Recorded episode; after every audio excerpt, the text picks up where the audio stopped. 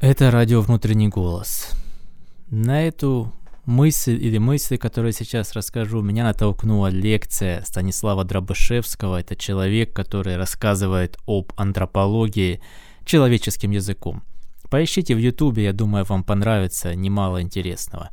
И вот я узнал, что оказывается, когда человек испытывает какой-то большой стресс в жизни, то на его костях и зубах откладываются определенные маркеры химические, которые потом с помощью анализа можно увидеть и понять, как часто человек нервничал и были у него моральные взлеты и падения.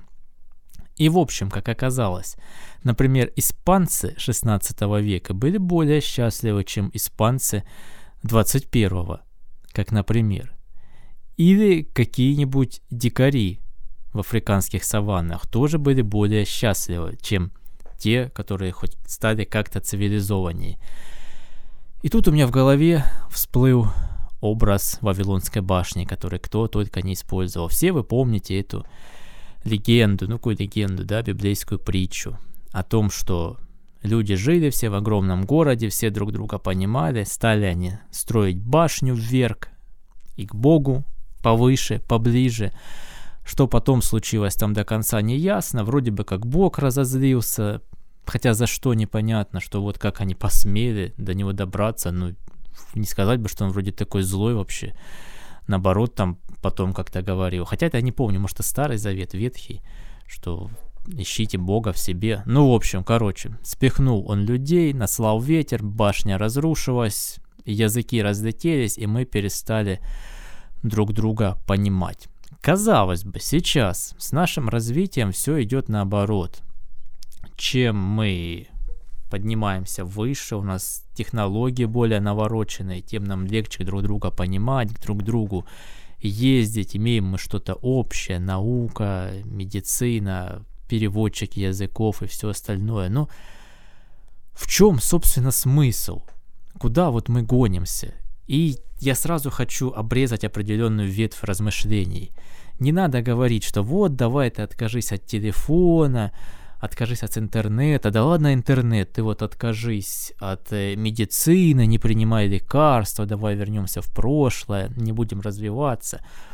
Нет, давайте это рассмотрим в моральной плоскости.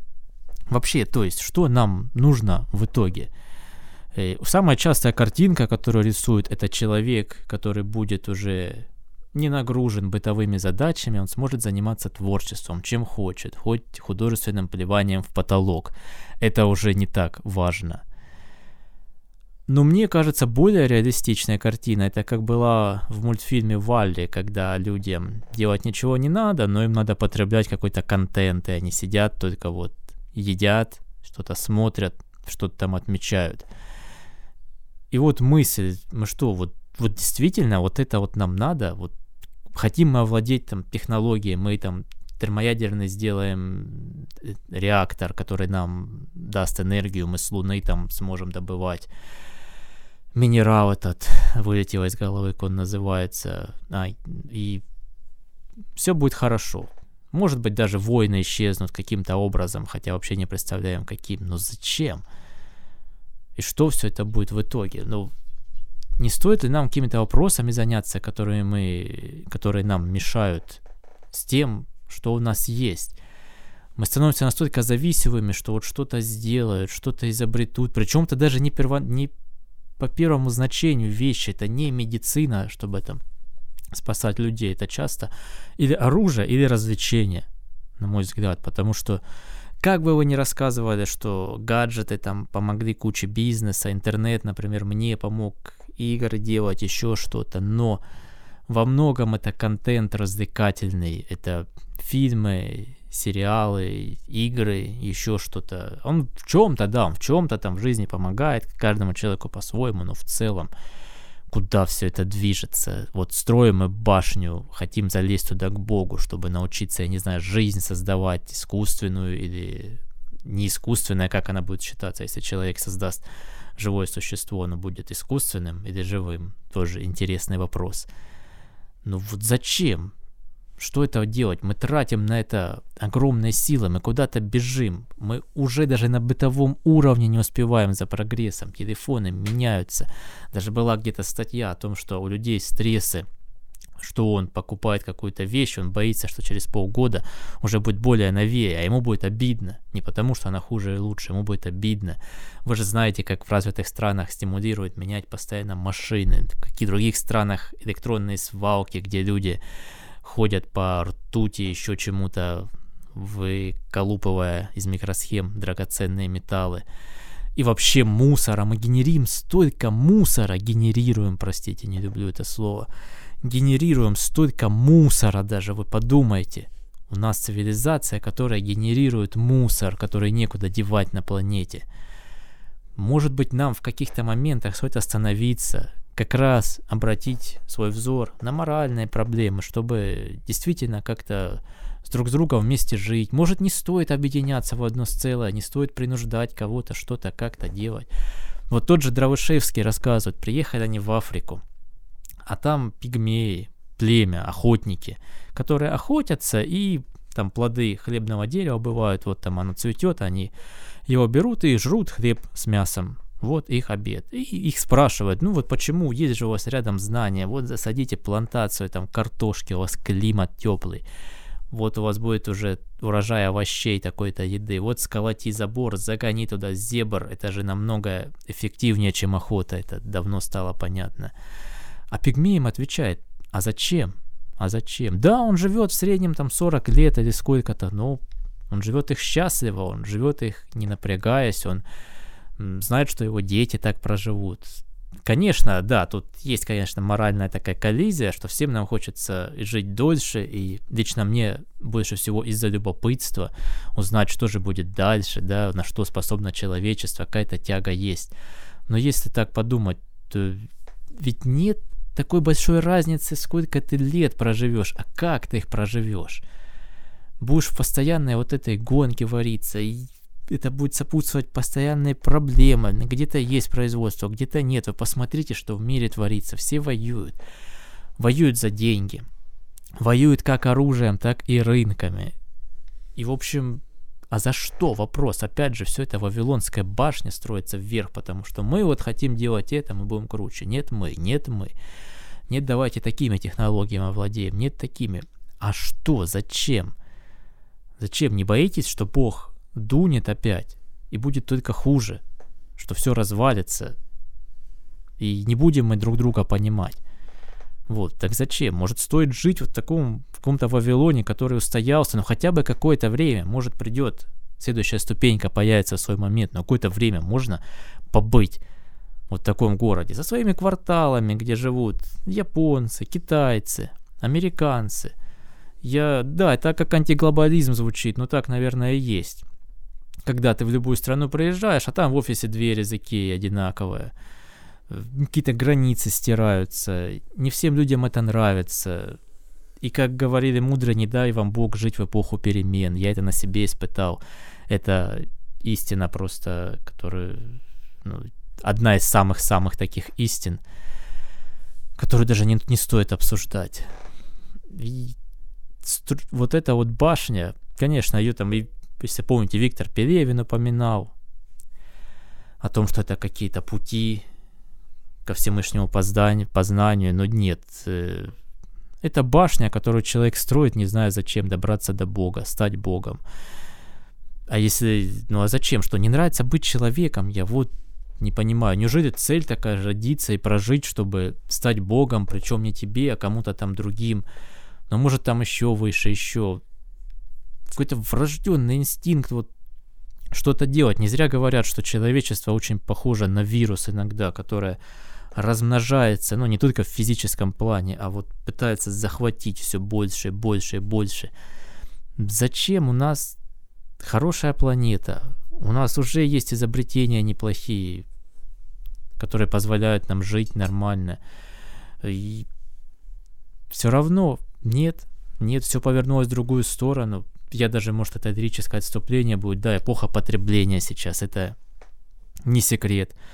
вещи стали сделать многие или бесполезнее, и качеством хуже, только для того, чтобы создавался их оборот. Если вы на ютубе посмотрите видео по реставрации каких-то старых вещей, вы поймете одну вещь, одну деталь, если вы их несколько посмотрите, что многие старые вещи, они очень качественные, очень полезные по какому-то своему предназначению. Сейчас так не делают. Почему? Потому что зачем надо, чтобы крутились деньги, потому что надо, чтобы рабочие на фабрике что-то делали. Ну как, что они сделают? Я не знаю, там 10 тысяч машин, эти машины будут 20 лет ездить, ну это же ужасно. Нет, надо постоянно работать, постоянно, постоянно подкладывать кирпичик в эту Вавилонскую башню, потому что мы должны быть лучшими, должны стремиться.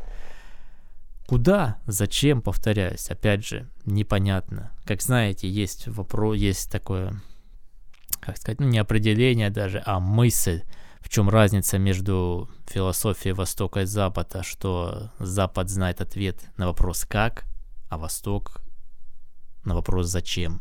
Или я бы по-своему переиначил, что Запад всегда спрашивает, как что-то сделать, а Восток спрашивает, зачем. Поэтому иногда, может быть, Восток кажется кому-то более медлительным, неповоротливым по сравнению со странами Запада, вроде Америки, где несется все просто на реактивной тяге в плане прогресса. Все ждут презентацию Apple просто так, понимаете, чтобы, ну, вот гляньте, смотрите, вот это еще смогли сделать. Ну, молодцы, да, молодцы, инженеры, что сказать.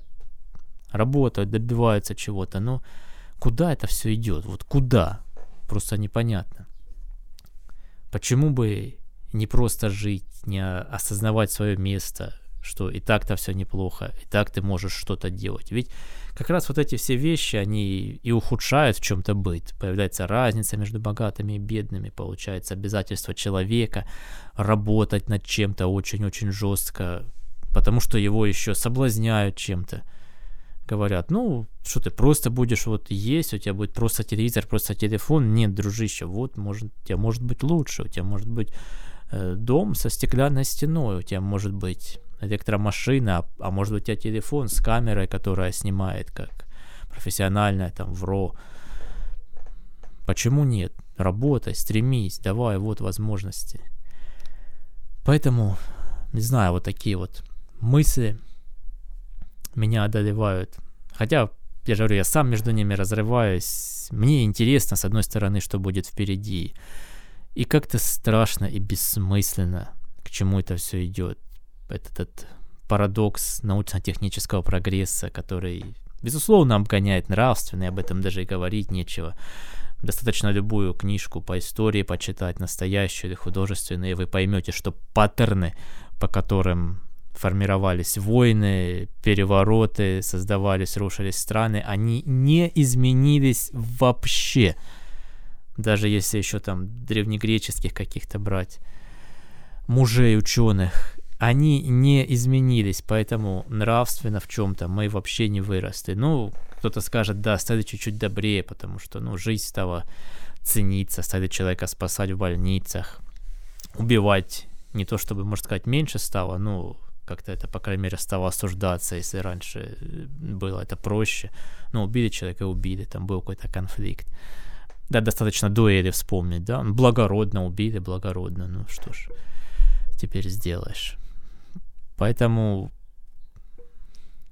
вот так вот я сижу, смотрю на стройку, не знаю, участвую ли я в ней или нет. Хочется верить, что нет, честно. Вот считайте это противоречивым заявлением, глупым или каким-то еще. Хочется верить, что нет. Я просто сижу на скале, как даосский монах, наблюдаю за природой, за небом, понимаю, что все это вокруг это время, оно такой поток большой и такой долгий по сравнению со мной, что я в этот момент сам могу существовать вне времени. Ведь э, и миллионы лет назад продувал ветер, двигались облака. И поэтому, может быть, я сижу миллион лет назад на самом деле энергетически, духовно. Ну, в общем, всего такого вы можете наслушаться на канале вот этого парня идущий к реке. Там такие же мысли, просто он их более экспрессивно выражает. Но на самом деле так и есть. Энергетически можно наслаждаться миром, который существует вокруг тебя. Ну, если кому-то из вас пора на стройку, на ту самую, то не смею вас задерживать.